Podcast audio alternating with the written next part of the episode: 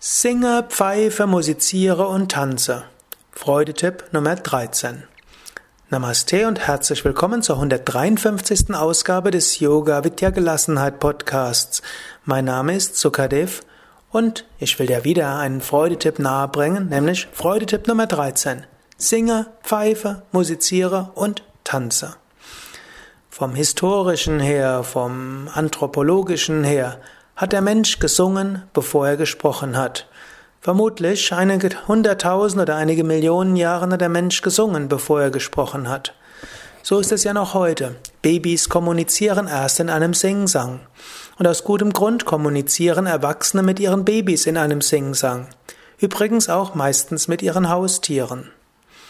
In Kulturen, in denen mehr gesungen wird, sind die Menschen glücklicher. Menschen, die gemeinsam mit anderen singen, sind glücklicher. Menschen können über Singen mit anderen kommunizieren, sich verbinden, können ihre Emotionen regulieren, harmonisieren, können Ängste auflösen, können Ärger auflösen. Wenn Menschen miteinander singen, sind sie wieder versöhnt. Singen und versöhnen klingt gar nicht mal so unterschiedlich. Vermutlich ist ein Reiz, weshalb Menschen in Fußballstadien gehen, dass sie gemeinsam singen können, auch wenn andere das eher als Grölen bezeichnen würden.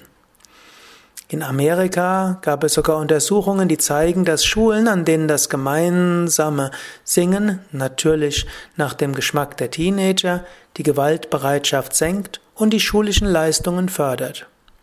Gemeinsames Singen verbindet, baut Aggressionen ab, harmonisiert die Emotionen. Wer in einem Chor singt, weiß das.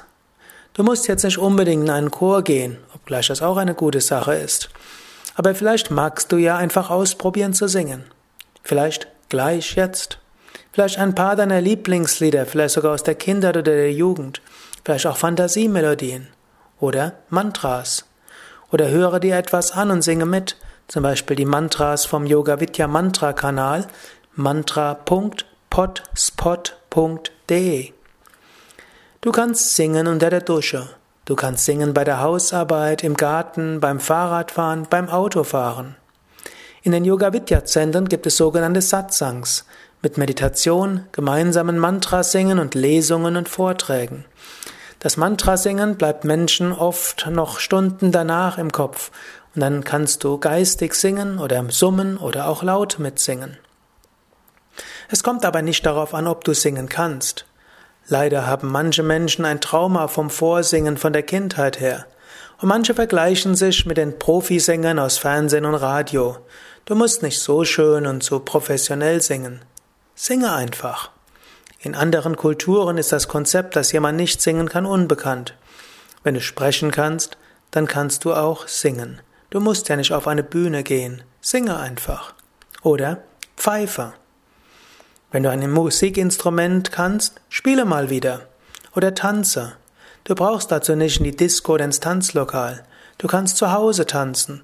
Tanzen heißt nicht notwendigerweise Tango oder Foxtrot. Spielerisch bewegen. Zum Musik, zum eigenen Singen, zum Pfeifen oder einfach so.